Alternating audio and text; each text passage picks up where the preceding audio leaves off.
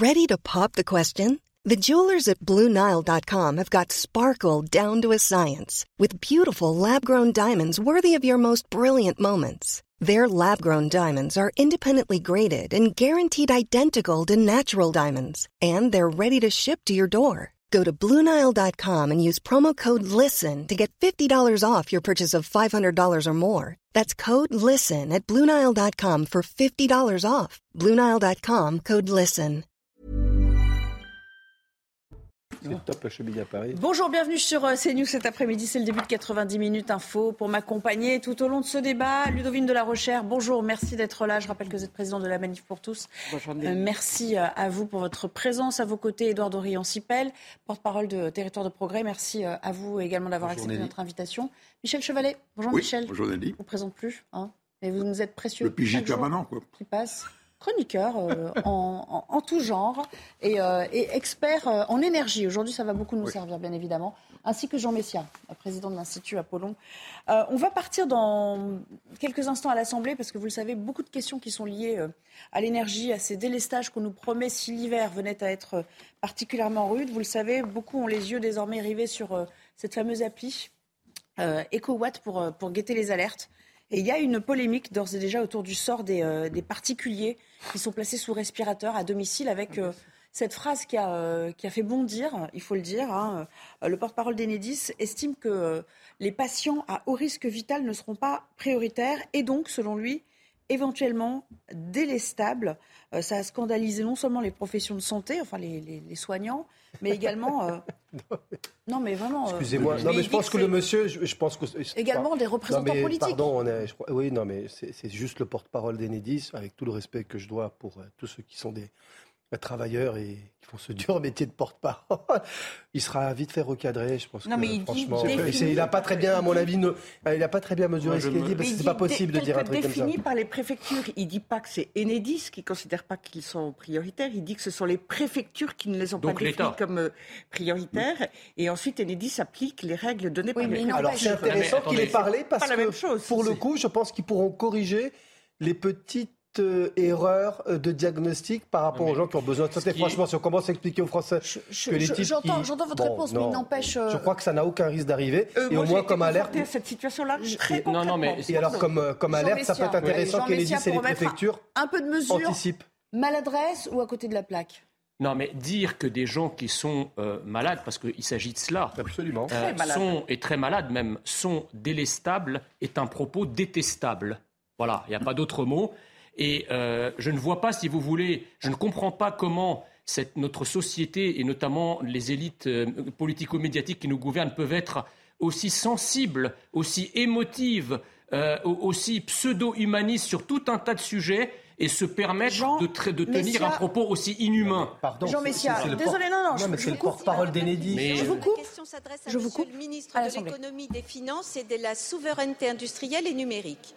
Monsieur le ministre, les derniers chiffres publiés par l'INSEE font état d'une inflation à 6,2% à fin octobre, avec une hausse des prix de l'alimentation de plus de 12%. Si ces chiffres restent élevés, l'action massive du gouvernement depuis l'automne 2021 a permis de les juguler, grâce notamment aux dispositifs visant à limiter la hausse des prix de l'énergie. Ils permettent ainsi à notre pays d'afficher une inflation bien plus faible que celle de la zone euro, qui atteint 11,5% en moyenne, avec notamment l'Allemagne et ses 11,6%, ou encore l'Italie qui grimpe à 12,6%. Malgré tout, certains secteurs sont davantage fragilisés. C'est notamment le cas de nos artisans boulangers ou de nos bouchers qui nous alertent de façon inquiétante sur leur situation.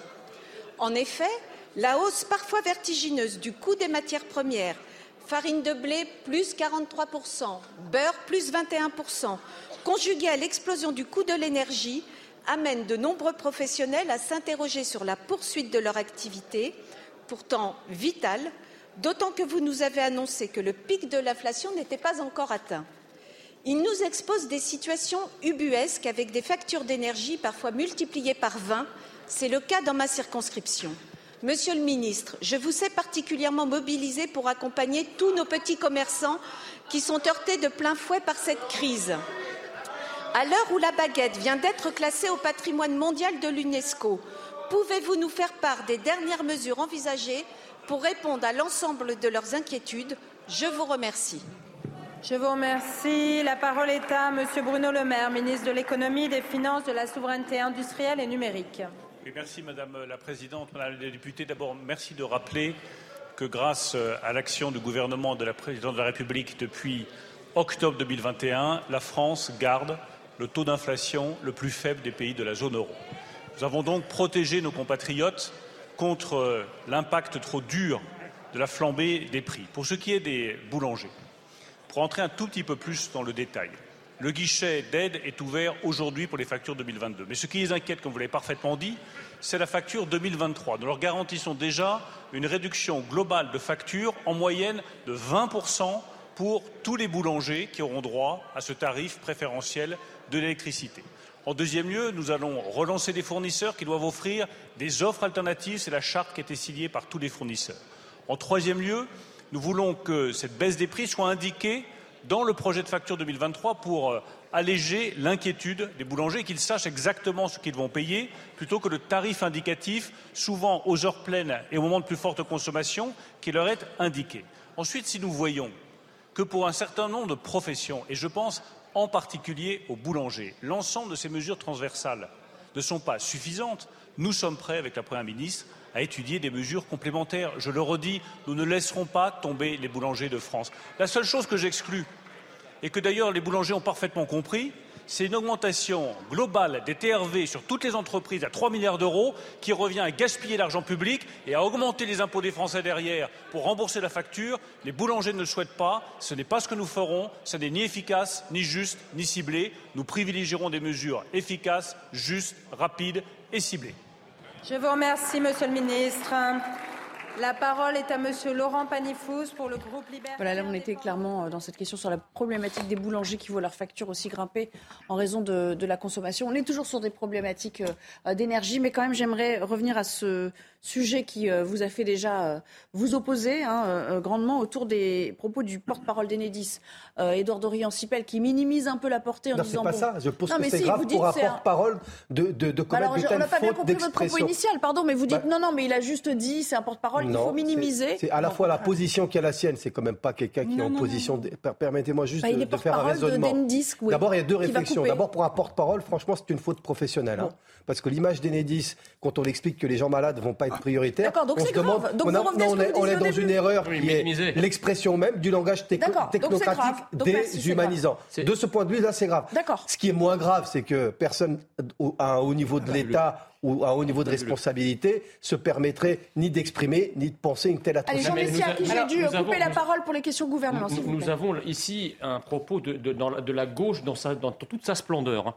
C'est-à-dire que euh, M. Sipel, hier et avant-hier, nous expliquait qu'il fallait surtout pas dire un mot de négatif sur le camp de migrants euh, qu'il y avait au Palais Royal parce qu'il fallait faire preuve d'humanité, qu'il fallait faire preuve de tolérance, d'amour, de bienveillance, et, que, quiconque critiquait ça, c'était un monstre, c'était un néo-nazi, etc. et maintenant, lorsque on, critique, lorsqu'on critique un propos éminemment inhumain, éminemment euh, scandaleux, choquant, parce qu'il s'agit de personnes très malades qui risquent pour le coup leur vie, là, il y a un exercice euh, d'acrobatie euh, amoindrissante de, de, la gravité du propos. Franchement, euh, vous devriez condamner plutôt que de chercher. si ça avait été des migrants, vous auriez été là en, train de faire la danse du ventre. je, arrêtez. Je, pense qu'un tel porte-parole, il nuit à votre entreprise avec des propos aussi, aussi scandaleux. Non, mais, c'est un métier de porter une parole publique, y compris quand on est, quand on est une grande entreprise. Moi, j'ai été porte-parole, je le suis toujours. pardon, à un moment donné, il y a des règles. On, on, on essaye de réfléchir à ce qu'on dit. Oui, mais enfin, ça me paraît assez grave de dire une, une, Vous parlez d'une petite maladresse. Là, vous avez un petit peu changé de de, propos quand même. D'abord, moi, je ne suis ni porte-parole du porte-parole d'Enedis, et vous n'êtes pas non plus, cher Nelly, avec tout le respect et l'amitié que j'ai, porte-parole de, moi-même. Donc, non, euh, j'essaie juste de, recontextualiser ce que vous avez dit en premier lieu. Je dis à la fois, je trouve que c'est grave pour un porte-parole de dire de telles énormités. Je ne comprends même pas que, d'ailleurs, si on demandait Enedis, ça m'étonnerait que ce soit leur position, d'une part. Donc c'est une faute professionnelle pour un porte-parole. Et d'autre part, je pense qu'elle n'aura aucun effet, parce que je, je, ne vois pas comment on peut imaginer que les personnes qui ont des difficultés de santé, qui dépendent de, de l'énergie et de l'électricité, soient privées alors qu'ils sont malades. Vous n'avez pas dû lire la phrase. Il y a écrit les personnes à haut risque vital ne, sont pas, euh, ne font pas partie des clients prioritaires définis par les préfectures. je crois que ce cette personne parle une langue étrangère, technocratique et qui n'a rien à voir avec la réalité. On va halluciner. On va la laisser répondre, s'il vous plaît. Jusqu'à la fin, s'il vous plaît. la question, c'est que, apparemment, sauf erreur de la part de ce porte-parole, c'est une décision de l'État. Eh ben, vérifions-la, parce qu'elle m'a l'air comme. Je ne pense pas que l'État ait mis une croix rouge sur les gens malades. Est-ce qu'on peut aller jusqu'au bout, s'il vous plaît? Je vous remercie. Moi, j'ai été confrontée euh, il y a un an et demi à une coupure de courant et mon père était très gravement malade. Mhm. Il avait un cancer qui s'est soudainement aggravé. Mhm. Euh, il arrivait vraiment en fin de vie. Il a dû être mis sous oxygène. Et au bout de quelques jours, il y a eu une coupure d'électricité. J'ai appelé EDF et qui m'a envoyé balader. Et donc, je confirme qu'en effet, c'est euh, un sujet qui est, extrêmement mal traité. Alors après, il, faut dire que l'état de mon père s'était aggravé d'un seul coup. Et donc, je n'avais pas encore eu le temps de faire toutes les démarches, qui fait que l'ARS prévient Enedis qui va considérer que là et là et là, mais euh, il y a des personnes malades. Donc je comprends pas. Euh, peu, importe. Mais c'est absolument il faut juste. on était. Allez, on va pas faire tout le débat là-dessus. Ne sont pas bien traités. L'idée, c'est de. Ce n'est pas que. Si je comprends bien, en fait, c'est pas. C'est aussi. C'est au niveau des préfectures que ça se joue. Euh, et là, il y a quelque chose qui mérite d'être demandé dites à votre voisin juste qu'il peut y avoir des immigrés parmi les malades, et là, vous réveillerez son émotion. Alors l'idée, quand même, c'est de vous faire réagir à un petit peu plus qu'une seule phrase. Hein parce que sinon on peut passer l'heure et demie là-dessus aussi. C'est que vous qui voyez. Moi, j'aimerais qu'on écoute Emmanuel Macron euh, qui dit, depuis euh, l'étranger, euh, on va tenir cet hiver, le scénario de la peur, trop peu pour moi. Je vous soumets cet extrait du président de la République française et vous me dites ce que vous en pensez.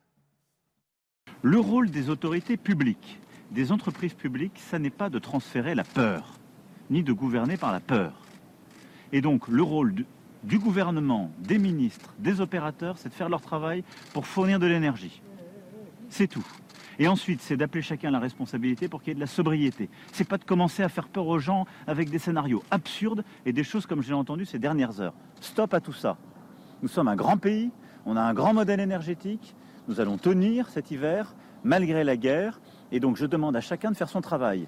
Le travail d'EDF, c'est de faire tourner les, centrales. Le travail du gouvernement, c'est qu'il y ait une planification. Le travail de tout le monde, c'est qu'on déroule la sobriété. Les scénarios de l'apport, pas pour moi. Euh, le sous-texte, c'est vous m'ennuyez tout ce temps que vous êtes?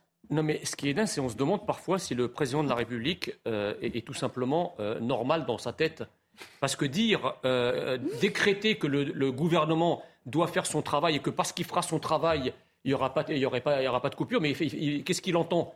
Que le gouvernement va pédaler sur des vélos pour te faire tourner des dynamos du jour au lendemain et qu'il va fournir l'électricité. Mais il parle de nous aussi, hein bah, Il parle de nous. non, mais aux Français aussi. Euh, il dit parce que le gouvernement va travailler, il n'y aura pas de coupure. Mais je suis désolé, les coupures, elles tombent pas du ciel. Les coupures résultent de choix à la fois structurel, on l'a dit et redit mille fois, sur l'abandon progressif ou le délaissement progressif de la filière nucléaire, et de raisons conjoncturelles liées à la guerre euh, qu'il qui y a entre l'Ukraine et la Russie, et surtout des choix stratégiques du président par rapport à cette guerre. Donc ça tombe pas du ciel. Donc à partir de là, c'est pas parce que le président de la République va venir décréter qu'il va y avoir de l'électricité, qu'il n'y a pas de problème, que par un coup de baguette magique, les choses vont se régler. Michel, Michel Chevalet, qu'on n'a pas encore euh, entendu, ça fait un peu aux autres le sale boulot. Moi, je distille la bonne parole.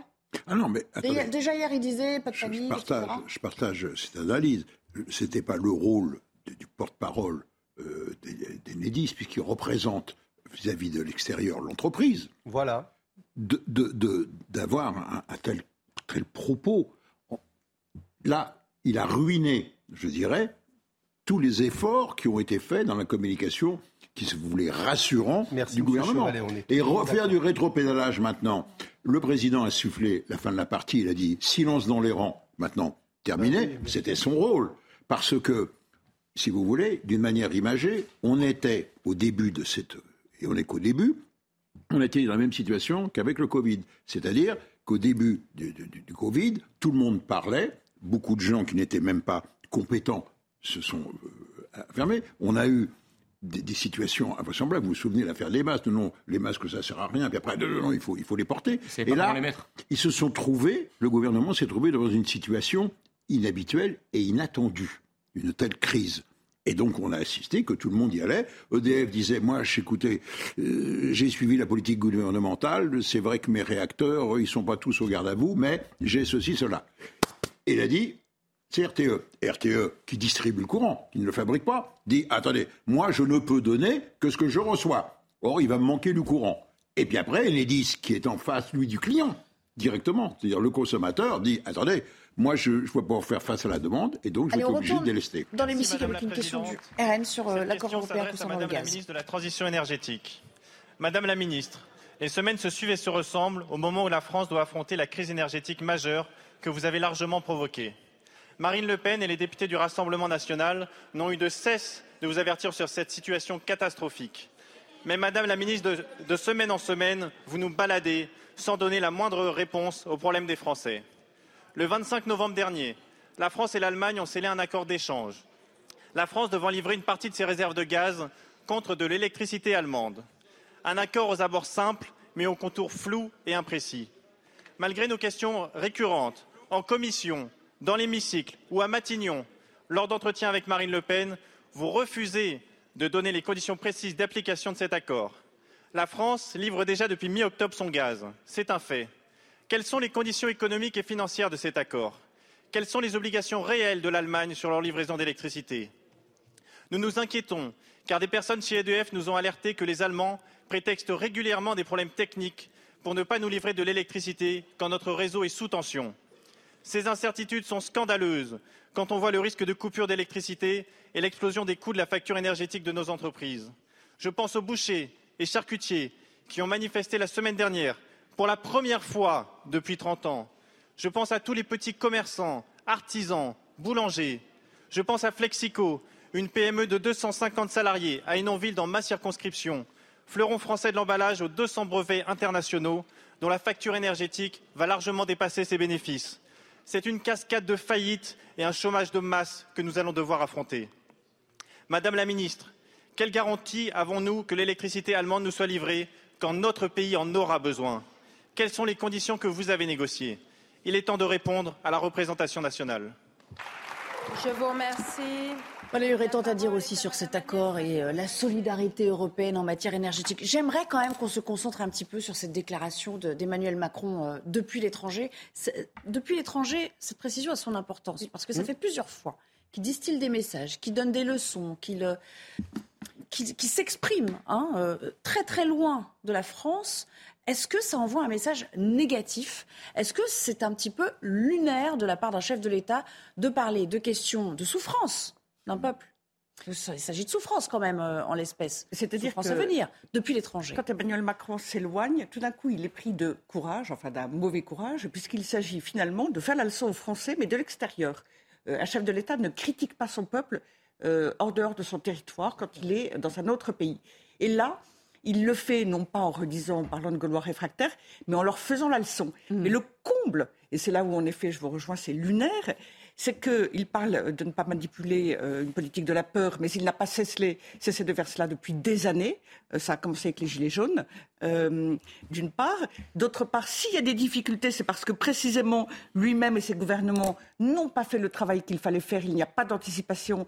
on a modifié les règles d'entretien des, centrales nucléaires, ce qui fait qu'elles sont, pour un certain nombre d'entre elles, à l'arrêt. Deuxièmement, troisièmement, euh, il n'a changé d'avis, un revirement de feuilles mortes euh, dans le vent. Euh, qui se laisse aller au gré du vent, parce que c'est ça qui s'est passé. Alors il y avait la mode des écologistes, il fallait pas de nucléaire. Après, il a découvert, on ne sait pas très bien comment, que c'était incontournable. Et puis après, Panier Runacher, Runacher, sa ministre, nous dit qu'il n'y a jamais eu de dépendance énergétique. Mais on rêve. C'est ce qui a été fait, et ce sont les erreurs de nos politiques, dont Emmanuel Macron, qui nous conduisent à cette situation-là. Edouard Dorian en un mot quand même. Il y, a, un côté de déconnexion totale chez cet homme maintenant. On a tellement parlé de Jupiter et puis on a abandonné Jupiter. On revient à un Jupiter de plus en plus éloigné Je ne crois pas du tout. Ah bon? Oui. Allez-y alors. Mais écoutez, d'abord, c'est le premier président qui a été réélu euh, après un premier mandat depuis très longtemps. Donc je pense comme déconnexion, euh, je pense que c'est plutôt une connexion assez forte avec les Français. N'avait pas. Il n'avait pas d'opposants euh, pas pour les Français. Ah Soit c'est pas sa faute, et à ce moment-là, c'est pas son problème. Lui, il fait son jeu. Que l'équipe en face soit mauvaise, euh, bah tant pis pour elle. Et à ce moment-là, c'est comme en Coupe du Monde, on gagne fait, 4-0. euh, en 2017, il y a eu Soit c'est sa faute, et à ce moment-là, il est très fort parce qu'il a une capacité à étouffer les adversaires et donc à gagner Mais un combat mais là, politique. Mais il est La- cynique. Si pas, là, on n'est pas en train de parler de stratégie pas- politique, on est en train de parler des Français Ouais, euh, dans les les oui, Français. absolument. Et comme je pense que les Français sont pas des fous ni, dé- dé- ni déconnectés, ils vont pas se donner comme président quelqu'un de déconnecté. Mais maintenant, vous me posez la Il n'avait question. pas le choix. Écoutez, c'est la vie, c'est Enfin, comme ils, ça. ils ont estimé qu'ils Ils avaient le choix et pour être 28% des. Français ont porté euh, euh, Non, non, mais euh, attendez, leur suffrage à Macron. Ça, c'est un premier point. grand parti de France, c'est l'abstention. Moi, hein, sur la question plus concrète. Moi, on m'a posé une question générale. Je réponds euh, de la Donc maintenant, il manière. peut s'en laver les mains. Vous m'avez réélu, je dis ce que je veux. Pas du tout. Bon, À tel point que, y, compris quand il est à l'étranger, il trouve parfois important de s'adresser à son peuple sur des questions domestiques et intérieures. Pourquoi manière critique. Ça fait 10 jours Autant il y a une règle générale à laquelle je tiens et qui fait partie, voilà, on, ne règle pas les questions intérieures à la France quand on est en voyage euh, extérieur, très bien, mais je pense aussi que les temps ont changé. Les temps sont euh, ceux de l'information continue, c'est non-stop. Et parfois, effectivement, je pense qu'il y a une attente d'une parole pour remettre de l'ordre là où il y a du désordre. Il y avait du désordre sur cette question énergétique. On est entré dans une euh, sorte de, effectivement, de phénomène panique autoréalisatrice. Mais- Et à ce moment-là, je pense important que le président vienne dire, écoutez, on va pas paniquer. Moi, c'est pas mon rôle de paniquer. On va bosser, on va relever les défis, et chacun va faire son travail. C'est ça qu'il dit. Parce que je trouve Attendez, très, merci, très, très pernicieux qu'il y ait cette panique qui commence à monter de manière irrationnelle. Vous allez faire un mea culpa sur les choix en matière de Mais nucléaire bien Bah, sûr. déjà, la première chose, vous savez, le, le fait de reconnaître une erreur n'est pas honteux. hein. Au contraire, c'est quelque chose qui vous grandit et qui, grand, et vous- qui vous grandit encore plus quand vous êtes président de la République. Donc, euh, un président de la République, on sait qu'il met- qu'il a un travail difficile parce que gouverner un peuple, Ouais. notamment le peuple français, c'est compliqué. Euh, c'est pas une honte d'avouer qu'il a eu tort sur, la, sur les, les, le- les virevoltages en matière de, euh, en matière de nucléaire, etc. Mais, Non, mais il- bon, on va retenir quand même, si vous voulez, globalement, que, que sous Emmanuel Macron, le pays des Lumières est tombé dans les ténèbres. Le pays des Lumières va connaître l'obscurité. Ah bon pour, un- pour le progrès qui nous a été vendu et le progressisme qui nous a été vendu, c'est quand même un comble. Un extrait pour Michel euh, Chevalet. Euh, je vous propose d'écouter Fabien Bouglet qui nous euh, dit à quel point, selon lui, on a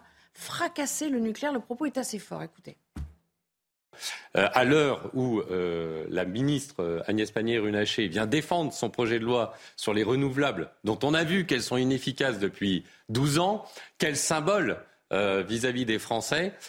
C'est un échec de ma politique. Je viens accélérer les renouvelables qui sont au cœur de la problématique, hein, puisqu'on a accéléré les renouvelables, on a développé, on a investi plus de 100 à 150 milliards dans les éoliennes et on n'a rien fait pour financer la relance du nucléaire. Et aujourd'hui, depuis 10 ans, depuis 20 ans, on a fracassé, hein, je le dis, euh, euh, notre système nucléaire et aujourd'hui, on en paye les fruits de cette politique euh, irresponsable de délaissement de nos réacteurs nucléaires.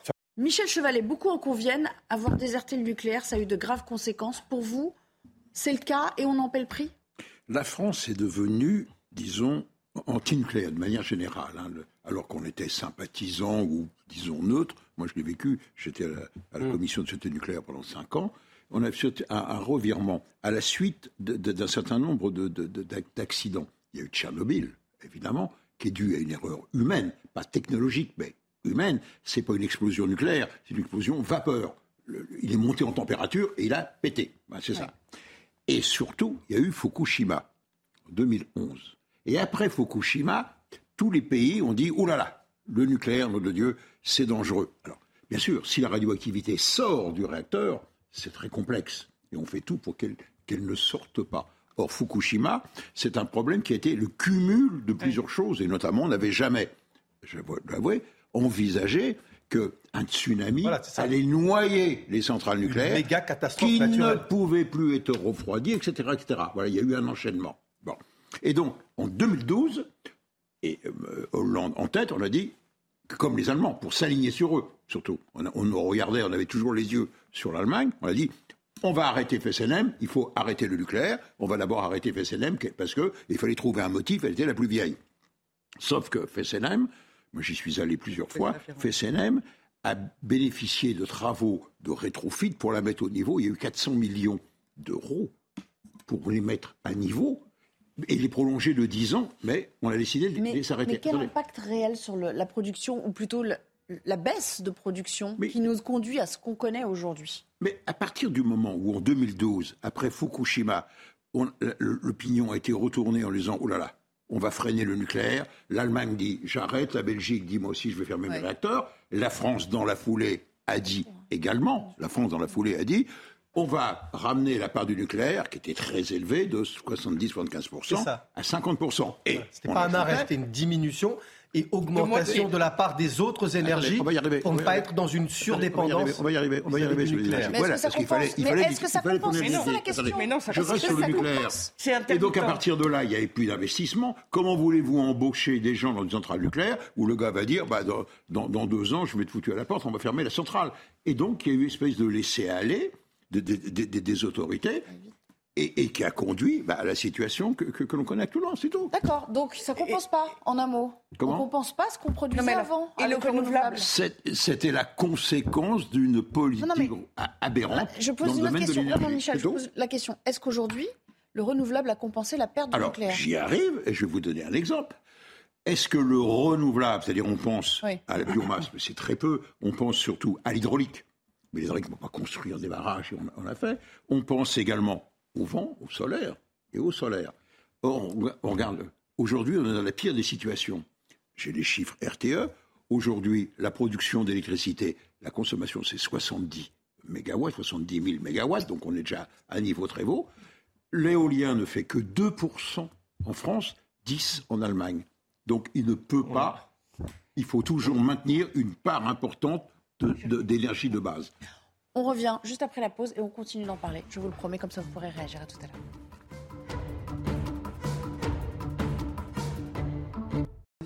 De retour, 90 minutes. Info, le débat reprend juste après le JT de Mickaël Dorian. Bonjour Mickaël. Bonjour Nelly, bonjour à tous. En Ukraine, au moins six morts dans des bombardements à Donetsk, dans le Donbass. Le Donbass où Volodymyr Zelensky s'est exprimé depuis la ligne de front. Un déplacement qui intervient au moment où la Russie accuse l'Ukraine de multiplier les attaques de drones contre des aérodromes sur son territoire. Écoutez.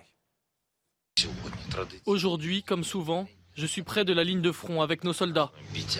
Aujourd'hui, nous sommes dans le Donbass. La zone de guerre s'est élargie. La lutte est plus dure. Le prix à payer est plus élevé. Mais ce qui reste intact, c'est votre courage, votre endurance, votre volonté et donc notre liberté. Votre indomptabilité et donc notre indépendance. En pleine discussion autour des salaires à la SNCF, notez cet appel à la grève. Des perturbations sont prévues à compter de ce soir 20h dans les TER de plusieurs régions. TGV ou Intercité euh, annulés également sur les axes Paris-Lyon, notamment retour à la normale prévue jeudi matin. Nicolas Sarkozy jugé en appel dans l'affaire dite des écoutes. Le procès se poursuit. Noémie Schulz, vous êtes au palais euh, de justice de, de Paris. La Cour d'appel a entendu les extraits des écoutes aujourd'hui. Oui, dans des conditions de sécurité euh, très importantes. On nous a demandé à tous de d'éteindre d'éteindre nos téléphones portables, de les mettre dans des petits euh, sacs en plastique et de les laisser bien en évidence. Les ordinateurs étaient également euh, coupés. Tout cela pour s'assurer eh bien que personne n'enregistre ces fameuses conversations entre Nicolas Sarkozy et Thierry Herzog. Pendant une heure, donc, la salle d'audience bondée a écouté avec une grande attention, et Nicolas Sarkozy, le, le premier, hein, a écouté avec une grande attention ces échanges entre un avocat et son client, puisque Thierry Herzog est un ami et l'avocat de Nicolas euh, Sarkozy. Euh, Des échanges très gênants, ont souligné d'ailleurs euh, les avocats de la défense, euh, car il s'agit bien sûr, tout cela devrait être euh, protégé par le secret euh, professionnel. En mars, entre janvier et mars 2014, l'ancien président de la République s'inquiète de savoir si la Cour de cassation va annuler la saisie de ses agendas présidentiels dans l'affaire Bettencourt. Plusieurs fois par jour, il va appeler, ils vont s'appeler avec son avocat et ami Thierry Herzog sur une ligne dédiée, ouverte spécialement sous un faux nom pour ne pas être écouté euh, par les juges qui enquêtent sur euh, l'affaire euh, libyenne. Thierry Herzog évoque un ami, Gilbert Azibert, au magistrat à la Cour de cassation auprès de qui il tente d'obtenir des informations. On sent hein, que l'avocat cherche à rassurer son client. Je suis très confiant, répète-t-il à Nicolas Sarkozy avant d'évoquer un poste qui intéresse Gilbert Azibert à Monaco. Appelle-le en lui disant que je vais m'en occuper parce que je vais à Monaco, répond Nicolas Sarkozy. Euh, pour les juges, tout cela signe un pacte de corruption. Les avocats, eux, rappellent qu'au final, Gilbert Azibert n'a pas eu le poste à Monaco, que Nicolas Sarkozy a perdu devant la Cour de cassation, qu'il n'a pas fait de démarche à Monaco et que donc il n'y a jamais eu d'entente entre les trois hommes. Merci Noémie Schulz depuis le Palais de justice de Paris. La crise énergétique et les coupures de courant, le gouvernement tente de rassurer les Français. Elisabeth Borne s'est exprimée depuis euh, l'Assemblée nationale cet après-midi. Et comme Emmanuel Macron plus tôt dans la journée, la Première ministre a mis en garde contre ce qu'elle qualifie de fausse peur. Donc je le redis, notre engagement de tous les instants, c'est de mobiliser chacun pour assurer la sécurité d'approvisionnement en électricité. Notre responsabilité, c'est de planifier tous les scénarios sans faux semblants, mais sans agiter de fausses peurs. Je vous remercie. Tout, de suite, votre chronique écho avec Eric Dorid Maten. On va parler des entreprises face au coût de l'énergie. Regardez votre programme avec Samsonite Proxys. Légère, résistante, durable. Une nouvelle génération de bagages. Et nous allons retrouver Eric de Ridbaten pour euh, sa chronique euh, Éco-Eric. Vous allez nous parler des délocalisations. Ça va repartir et les États-Unis seront à nouveau grands gagnants à ce jeu-là. Oui, alors c'est une crainte. Et euh, si vous voulez, je voulais vous parler de ce sujet parce que ce matin, le MEDEF réunissait des chefs d'entreprise. Il y avait aussi des patrons de l'énergie. Et on sent qu'il y a quand même un signe de découragement qui monte. Ça, c'est certain.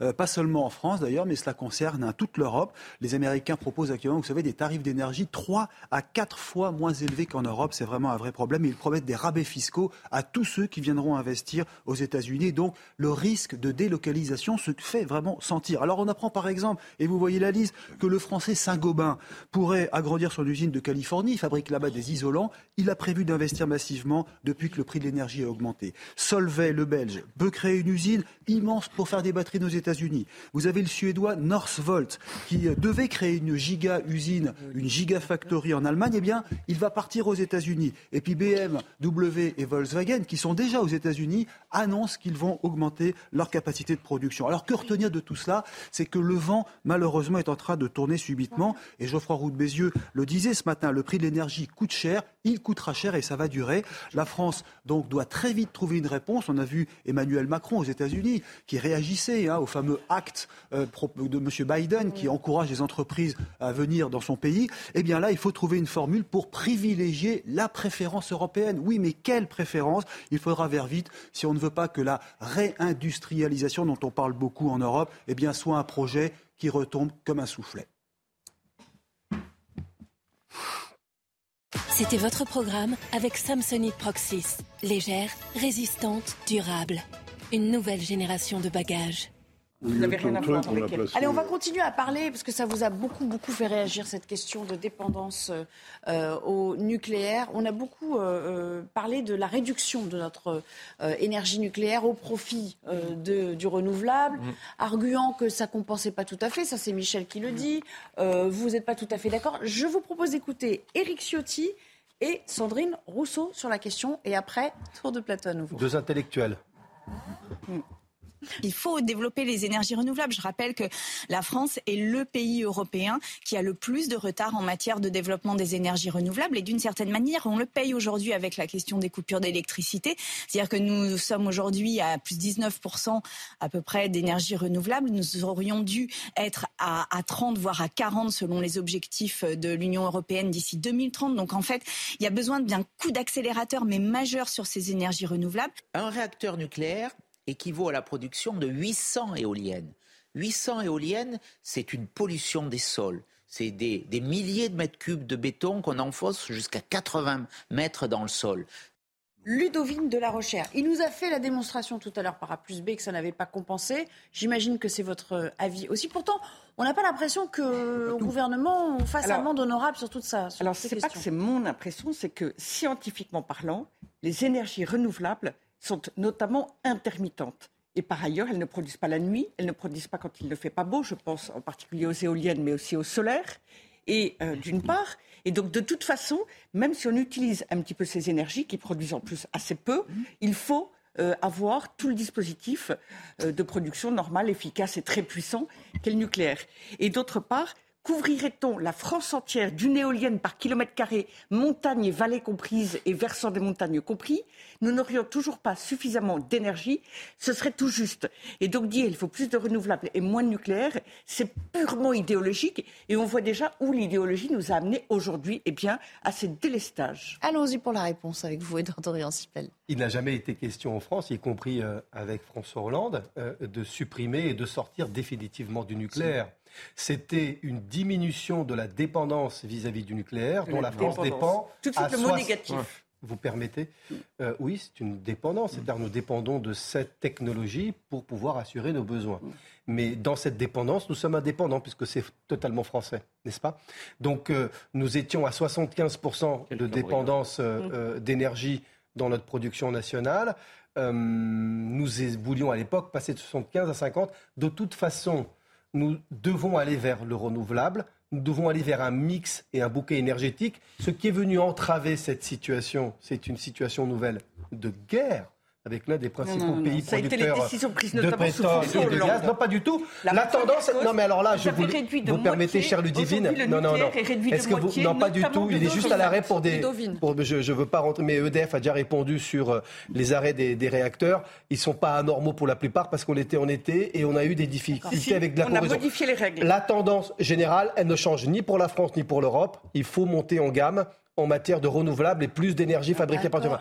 Mais le nucléaire a été décidé non seulement de le maintenir, mais de le renforcer pour les 20, 30, 40 années. C'est la décision que le président de la République a prise avant même l'élection euh, La question est, est-ce que Mais quelle erreur compense de réduire le nucléaire de moitié On s'en fiche. C'est vrai qu'on n'avait pas prévu la guerre euh, de la Russie contre l'Ukraine. La question est, est-ce que ça compense? Je suis désolée. Aujourd'hui, on n'arrive pas à compenser. Bah oui, mais on a besoin du nucléaire. J'ai toujours été, j'ai toujours été pro-nucléaire, mais je suis pour une moindre dépendance vis-à-vis du nucléaire. Mais aujourd'hui, les choses changent parce que d'une part la guerre et que nous n'avons pas les moyens uniquement de dépendre du renouvelable, c'est une vérité. Ceux qui nous expliquent comme Sandrine Rousseau qu'il faut remplacer le nucléaire par le renouvelable, ce hmm. sont des dogmatiques dans un autre monde illusoire. Mais heureusement que les Français n'ont pas, pas du tout. Bah, je suis pour une politique équilibrée qui dépend essentiellement du nucléaire, mais pas à 75%. Le problème, si vous voulez, la première chose, c'est que moi je suis fasciné par euh, les, les gauchos progressistes qui nous expliquent que nous serions dépendants du nucléaire le nucléaire ne nous rend pas dépendants. Le, nucléaire, c'est euh, euh, euh, la veine jugulaire de notre indépendance énergétique depuis une cinquantaine d'années, depuis que le programme a été mis en place par le général de Gaulle. Donc arrêtez de parler de dépendance, ça c'est la première chose. La deuxième chose, c'est que il y a des gens, des extrémistes, qui ont été dans l'entourage de Hollande, mais également de Macron, qui considéraient que les, énergies renouvelables n'étaient pas, euh, euh, euh pas un complément par rapport à l'énergie nucléaire, mais une alternative à l'énergie nucléaire. nous n'avons jamais pensé ça. Ce qui est totalement délirant. Nous n'avons jamais pensé. Et quand vous, si si, attendez. Il fait une politique en vous avez, Vous avez entendu ce que Mme Agnès Pannier-Runacher vient de dire à l'Assemblée nationale il y a quelques minutes. Non, mais Elle a dit que la France était très en retard. La France était très en retard dans les objectifs qu'elle s'est assignés en matière de renouvelables et qu'en gros, c'était pour ça que nous connaissions des difficultés. Mais excusez-moi, les autres pays européens qui eux ont atteint leur objectif en matière de renouvelables, ils sont confrontés à la même situation aujourd'hui. Donc il faut arrêter cette, propagande, cette propagande de lobbyistes, de lobbyistes, de l'éolien. Les, les éoliennes, c'est une catastrophe. Laissez-moi finir, je vous ai laissé parler. Les éoliennes, c'est une catastrophe écologique et financière qui ne résout absolument rien quant à la dépense Maintenant, là où vous avez raison, c'est qu'il y a un problème conjoncturel qui est effectivement la guerre russo-ukrainienne, mais je suis désolé, gouverner, c'est prévoir. Si vous, vous rendez, si, vous, si vous abandonnez progressivement le nucléaire, vous vous rendez pas le nucléaire. Vous vous rendez Avant la guerre, Laissez-moi parler. le second tour de la Laissez-moi parler. Vous Macron êtes, non, a lancé le plus grand plan nucléaire après le général de Gaulle. Vous recommencez. Vous pensez que vous étiez devenu sage en laissant passer parler les autres Ça y est, ça vous reprend. Non, je vous dis que vous ne pouvez pas organiser votre dépendance. Alors évidemment, quand tout va bien, la dépendance, vous la voyez pas. Mais s'il survient une catastrophe à l'extérieur, votre dépendance arrive au grand jour. Michel, Michel Chevalet. non, c'est votre temps de parole. On va couper le micro. Non, mais j'ai compris. Monsieur Messier a le droit à tous les monologues. Nous, les gauchos, les gauchos tarés, on n'a pas le droit, c'est ça Vous rigolez ou vous avez une bavette depuis une heure Si c'est biaisé, il n'y a pas de problème. Je veux juste que les téléspectateurs le sachent. Je vous assure, on va compter. On va compter combien de temps vous avez parlé. On va compter combien de temps il a parlé. Eh ben, merci. Eh ben, je pense que Eh vous êtes. eh j'attends je les pense chiffres. que vous êtes en positif par rapport à Et lui. J'attends les chiffres et je m'y Eh ben, et je on va le faire et on vous l'envoie demain, pas de problème. Et on vous donnez l'envoie les- aux téléspectateurs. Michel Chevalet, Michel Chevalet, est-ce que c'est un gros mot. de dire dépendance Est-ce que, est-ce, est-ce que, en Alors, ce sens, il a première raison fausse idée que le renouvelable, il faut le développer, je suis tout à fait d'accord au, au majeur, peut remplacer toutes les autres sources d'énergie. C'est faux, illusoire. On est d'accord. Ah, voilà. Et donc le mix, oui. Oui.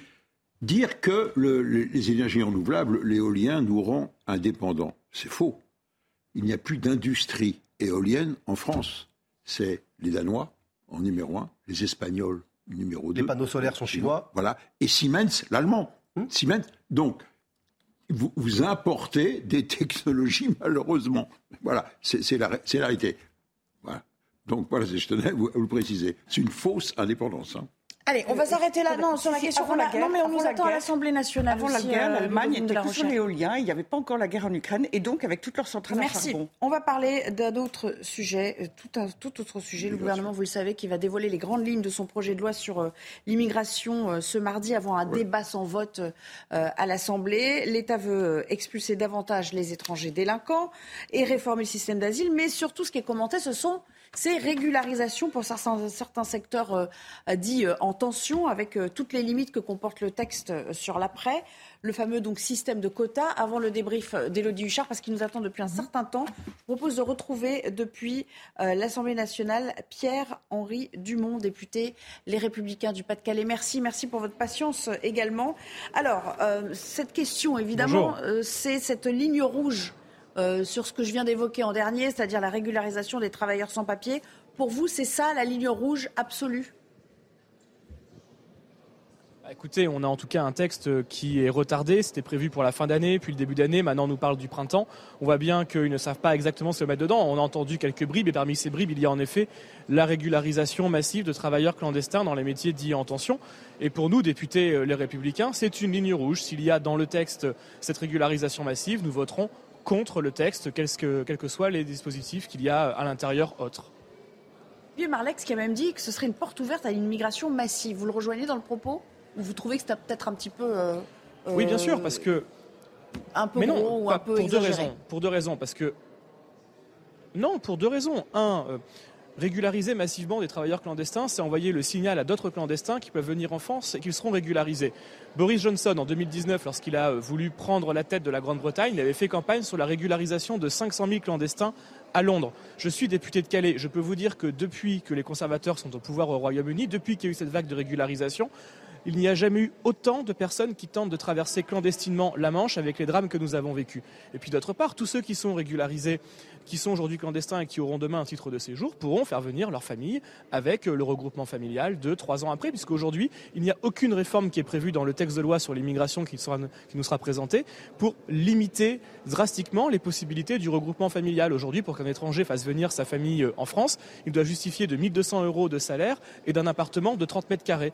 Je suis désolé, on ne peut pas faire vivre quatre ou cinq personnes de sa famille avec aussi peu de ressources matérielles. Il faut faire comme au Canada, par exemple, qu'on ne peut pas taxer d'être un pays euh, extrémiste en matière d'immigration, augmenter drastiquement les seuils, faire en sorte de placer euh, sur un compte séquestre l'ensemble des coûts de la famille pendant deux ou trois ans, et à partir de là, on pourra commencer à discuter. Donc, dernière question. On entend beaucoup dans vos rangs que le gouvernement va à contresens de ce que veulent les Français, et on va le voir tout à l'heure dans le détail. C'est vrai qu'en termes d'immigration, ils veulent être pour un, contrôle euh, plus strict, à 70% euh, contre 30%.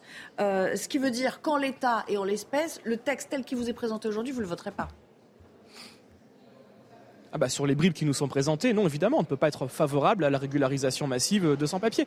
Aujourd'hui, on a une immigration qui est familiale, subie, sous-qualifiée. 40% des immigrés en France ont un niveau brevet des collèges ou inférieur. Nous, ce qu'on veut, c'est avoir une immigration euh, non pas familiale mais du travail, non pas euh, subie mais choisie, et non pas sous-qualifiée mais surqualifiée. Il faut qu'on ait des médecins, des ingénieurs informatiques, bref, des euh, jobs qui permettront de pouvoir embaucher des personnes qui sont déjà en France. Et puis, pardon, mais avant de régulariser des clandestins et des sans-papiers, faisons en sorte d'avoir dans ces métiers euh, qui cherchent de la main-d'œuvre, et ils ont, en effet, il y a des problèmes de main-d'œuvre dans l'hôtellerie-restauration, dans les euh, métiers euh, techniques, mécaniques, dans les métiers d'artisanat.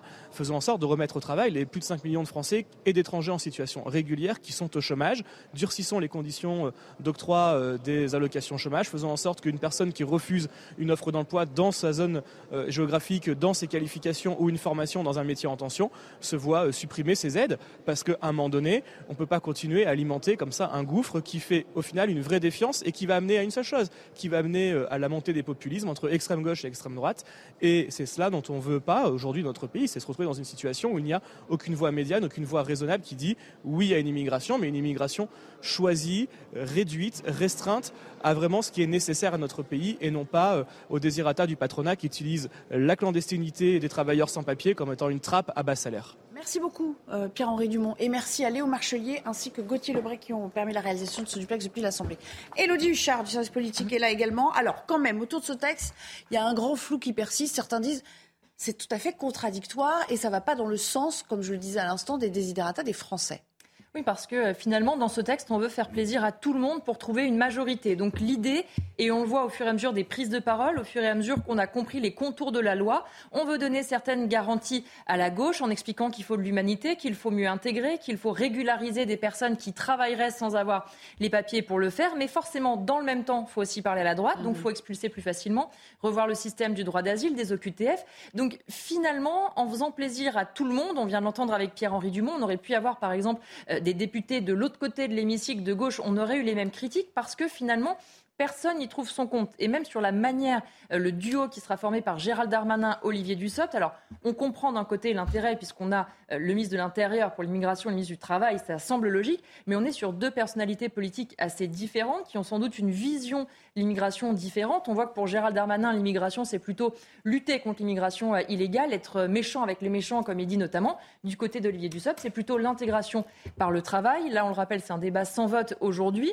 Mais on voit bien que même si Gérald Darmanin n'a de cesse de dire qu'il va écouter les oppositions, prendre leurs amendements, qu'il va enrichir le texte, à un moment donné, s'il enrichit du côté de la droite, ça déplaira à la gauche et inversement. Et donc, il va falloir voir où est la majorité. Et c'est aussi pour ça que les républicains, pour l'instant, ne s'expriment pas trop sur le fond, sur ce qu'ils veulent précisément, parce qu'ils ont conscience qu'évidemment, le gouvernement aura besoin d'eux pour faire voter cette loi. Il va falloir trancher sur la philosophie. On ne peut pas toujours faire du en même temps sur tout et n'importe quoi, quand même, euh, Edouard Je ne comprends pas pourquoi vous dites ah ça. Bon? Ah bah, bah précisément pour les raisons qu'elle vient d'expliquer. Eh ben, je vais vous répondre d'une manière très simple. tout le monde sans contenter personne. Ah bah, écoutez, je vais vous répondre d'une manière très simple. C'est pas parce que dans un orchestre symphonique, vous avez des gens qui jouent du violon, d'autres qui jouent de la flûte, qui jouent pas la même partition et que c'est pas accordé et que ça a du sens. Au-delà de l'image, la ficelle, donc, ben voilà, donc, euh, pardon, donc entre Dussopt et Darmanin, il y a chacun qui s'occupe d'un domaine. L'un, c'est la sécurité, l'intérieur, l'autre, c'est le travail.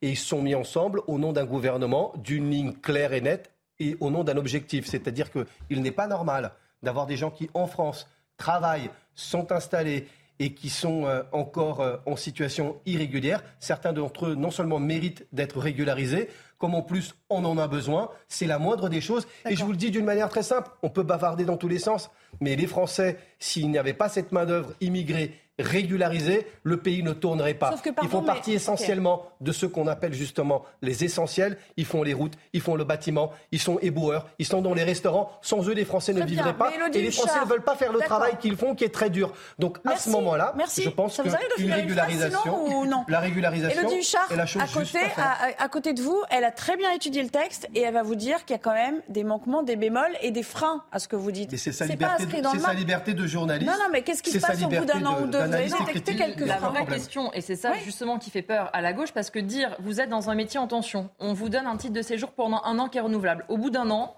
ou deux ou trois, ce métier n'est plus en tension et donc vous n'avez plus, ou cinq ou dix ou quinze, ou je, on peut aller plus loin, mais au bout de ce moment-là, qu'est-ce qu'on fait de ces personnes qui donc ont travaillé, qui ont été jugées utiles à un moment donné, qui a priori se sont intégrées, qui travaillent, qui ont eu des contrats au bout d'un an ou deux, on leur dit bah, désolé, plus besoin, vous repartez. Bah, ça pose la question de la manière dont on traite les gens et donc forcément c'est ça qui fait pas la gauche. Et ça pose la question une fois de plus est-ce qu'on sera capable ces personnes-là euh, de les renvoyer potentiellement? Est-ce qu'on va imposer ça? Est-ce qu'on va s'imposer euh, suivant le nombre de titres de séjour qu'on accorde? C'est-à-dire que potentiellement au bout d'un an, toutes ces personnes-là vont repartir, devront repartir. La règle est celle-là, c'est que les titres de séjour ils sont annuels la plupart du temps. Les titres de travail de séjour Merci. Est-ce que vous pouvez couper le micro s'il vous plaît? Jean Messia, euh, le sondage des Français sur ah, La vérité, ça fait mal, je suis d'accord.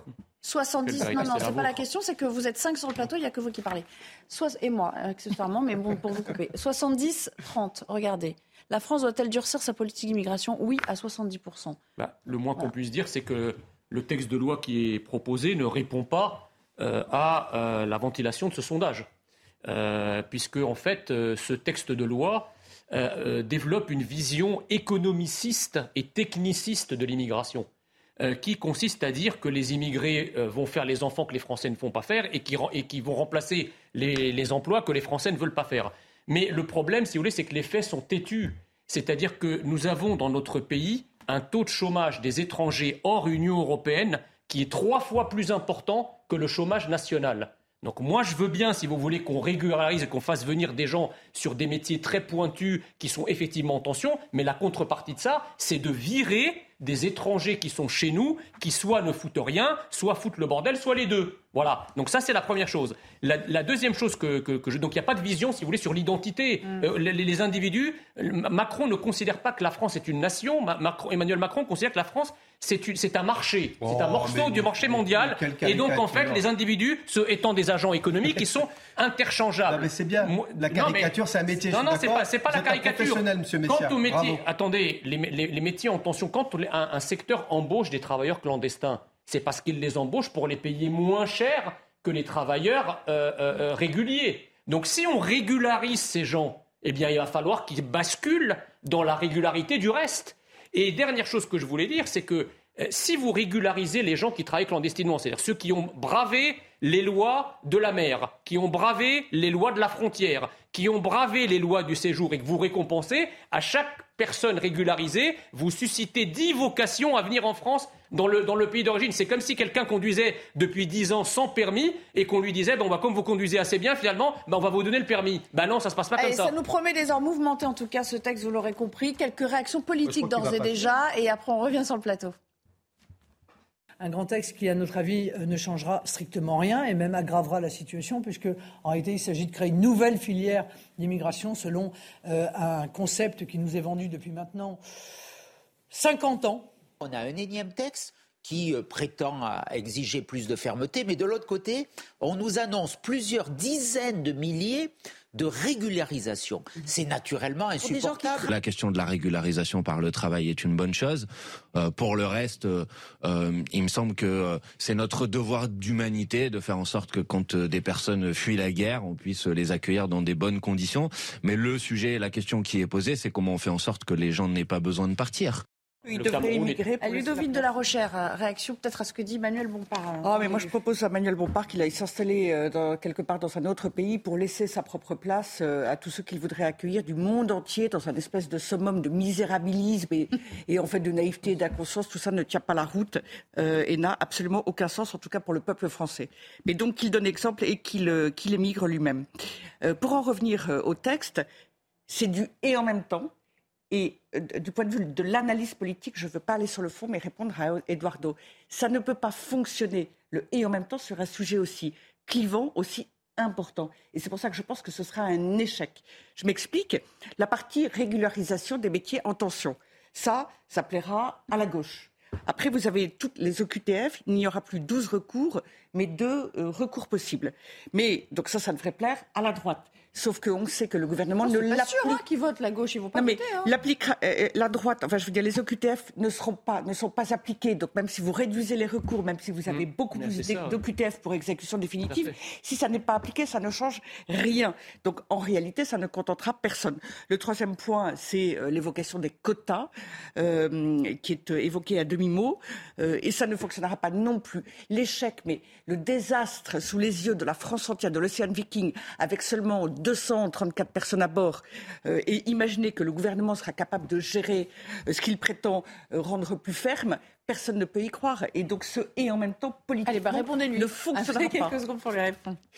C'est la, fin, mais vous avez quelques secondes. Non, mais je, très vite, parce que je ne vais pas me répéter. D'abord, euh, entendre Mme Le Pen et M. Ciotti être vent debout contre ce texte, c'est plutôt pour moi de bons indicateurs de ce que le texte va dans le bon sens, compte tenu de mes valeurs et de ma vision des choses et de celle du gouvernement euh, que je soutiens. Mm. Ensuite, je ne crois pas que ce texte, ce texte est fait uniquement pour plaire à la droite, à la gauche. Ça, c'est bon, c'est du, c'est, ah, la politique. C'est du macronisme. C'est ce qu'on appelle le macronisme. Je pense que d'abord, d'abord, ce texte vise à répondre à un problème concret, une situation concrète de travailleurs qui sont installés en France, qui sont dans la euh, euh, bah, aujourd'hui dans la clandestinité. la régularisation. Est-ce que c'est pas un aveu d'échec sur les OQTF La France, Est-ce que c'est pas un aveu d'échec sur les OQTF de dire non, on va régulariser comme ça on verra pas. Il y a un sujet sur les OQTF parce qu'il y a une pression migratoire, elle n'est pas complètement, c'est pas une invasion, mais il y a une pression liée euh, tout simplement aux difficultés qu'on peut connaître aujourd'hui dans certains pays d'où proviennent ces, migrants, à cause d'états défaillants, de guerre, de climat, de famine, enfin, tout ce que vous voulez.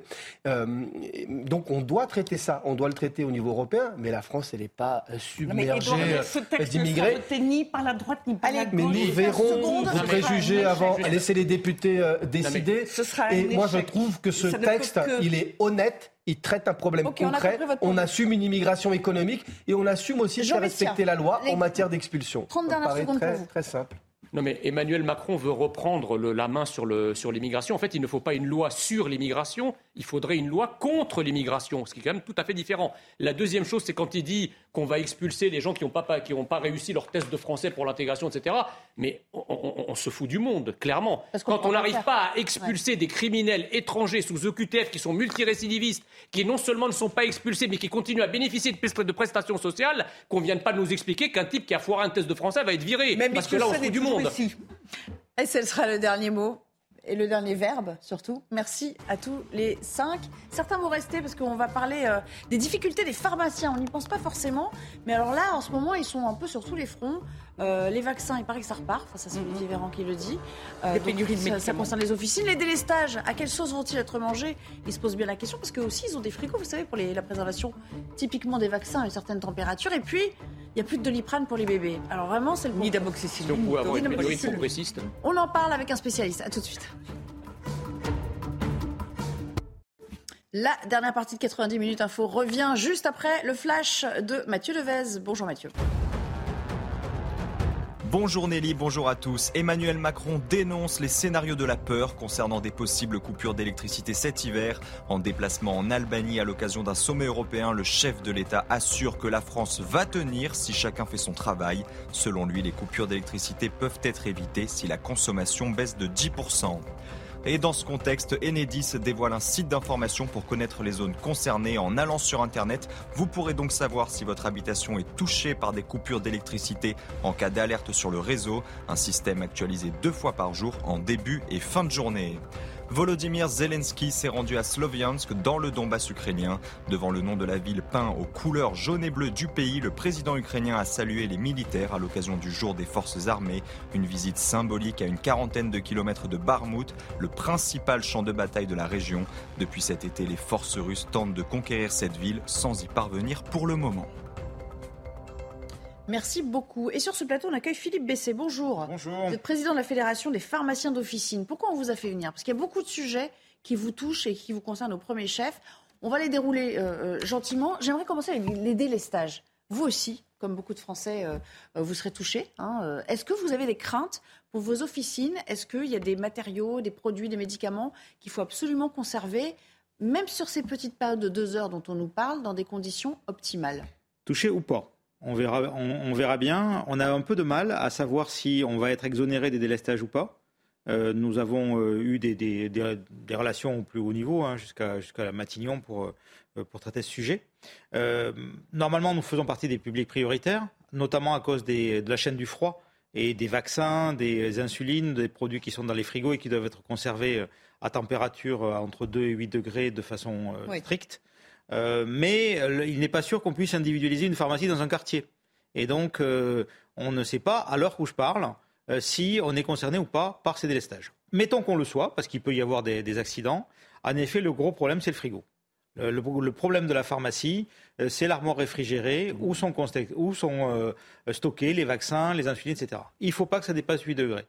Donc on a une liste qui nous a été fournie, précise, médicament par médicament.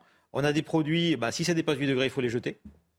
Euh, il y, a des médicaments qui peuvent durer 12 heures, d'autres qui peuvent durer 8 euh, heures. Il va falloir tenir un inventaire. Un arrêt du, froid, de la chaîne de froid pendant 2 heures, c'est déjà trop long pour vous ou ça peut aller? Un arrêt de la chaîne du froid pendant 2 heures, euh, ça dépend du frigo. Euh, on a là aussi, mais pour certains, oui, c'est trop, c'est trop froid. On a des capteurs de température. Donc on voit si ça dépasse 8 degrés ou pas. Est-ce qu'en deux heures, on va dépasser 8 degrés? Ben, On va voir. Hein.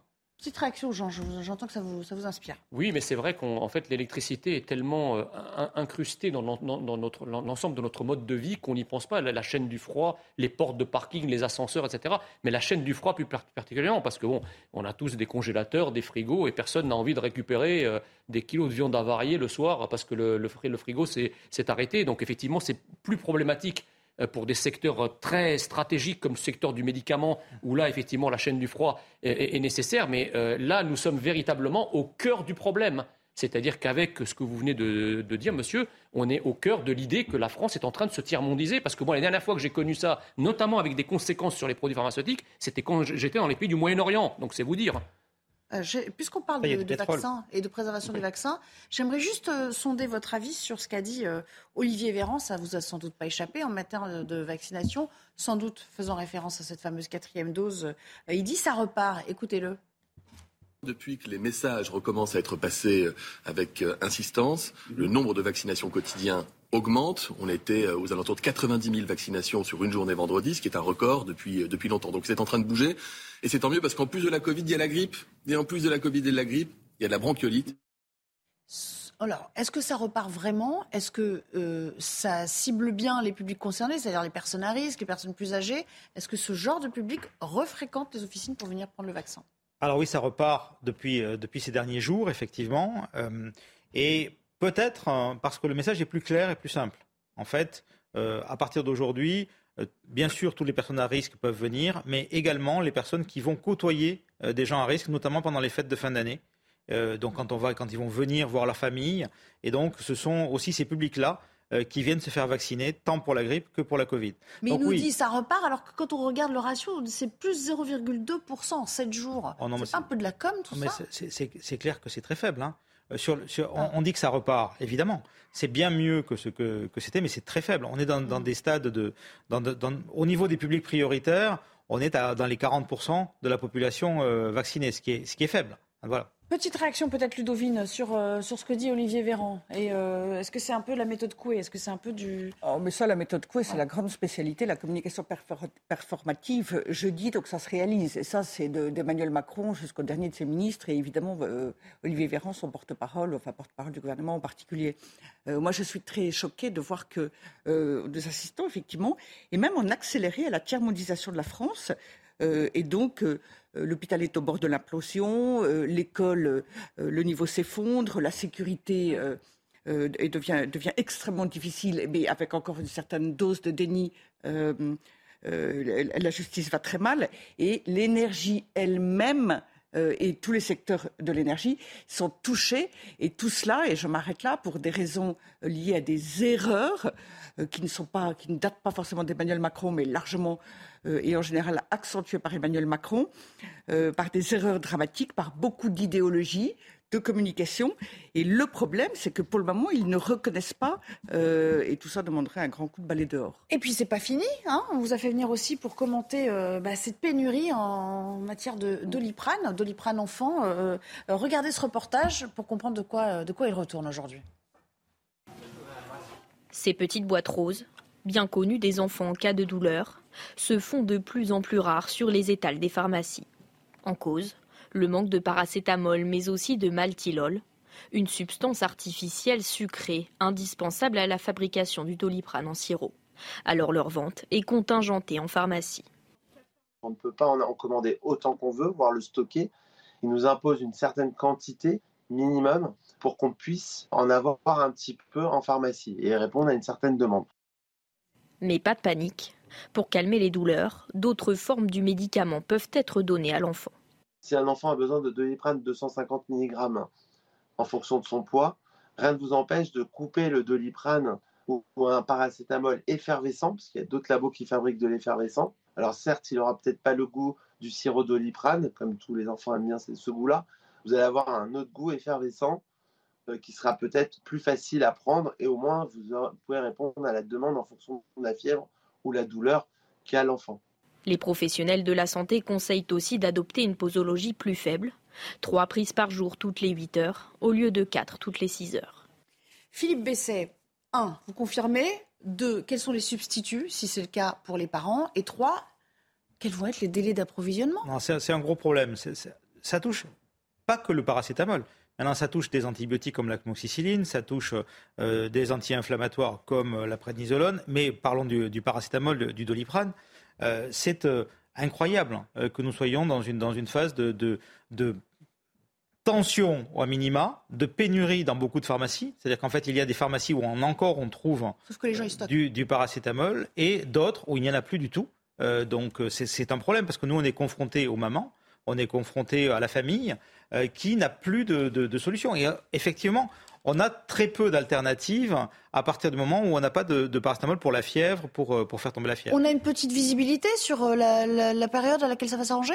Écoutez, on, ça va s'arranger au printemps, parce que je crains malheureusement que l'hiver soit très très complexe hein, pour l'ensemble de ces produits. À, noter que nous avons perdu la, la production de cette matière première euh, au niveau national et c'est important de la reprendre. On a une entreprise qui va, qui va arriver, Sequence, qui va reprendre du parastamol, mais tant qu'on n'a pas ça, ben, on n'est pas indépendant. En quelques secondes, vraiment. En fait, le problème, c'est qu'on a désindustrialisé la France, on a délocalisé la production, l'emploi est trop cher, donc on fabrique en Asie. L'Asie s'est mise à consommer avec la hausse du niveau de vie un certain nombre de médicaments dont nous avons besoin, donc nous sommes en manque et ça va durer un certain temps. Mauvaise Jean gestion. Messia, pour la dernière réaction. Donc pénurie d'électricité, pénurie de médicaments. Euh, bientôt, on va peut-être nous annoncer des pénuries d'eau. Donc, euh, qu'est-ce que nous aura apporté Emmanuel Macron en six ans, en fait? Que des ennuis. Voilà. On finira sur ces derniers mots. Merci beaucoup, Philippe Besset, de passer euh, chez nous. Dans un instant, Punchline. Laurence Ferrari, demain, 15h30. Rendez-vous 90 minutes info. Merci pour ce débat très animé à tous. à bientôt. C'est l'état de la France, c'est. Retrouvez tous nos programmes et plus sur cnews.fr.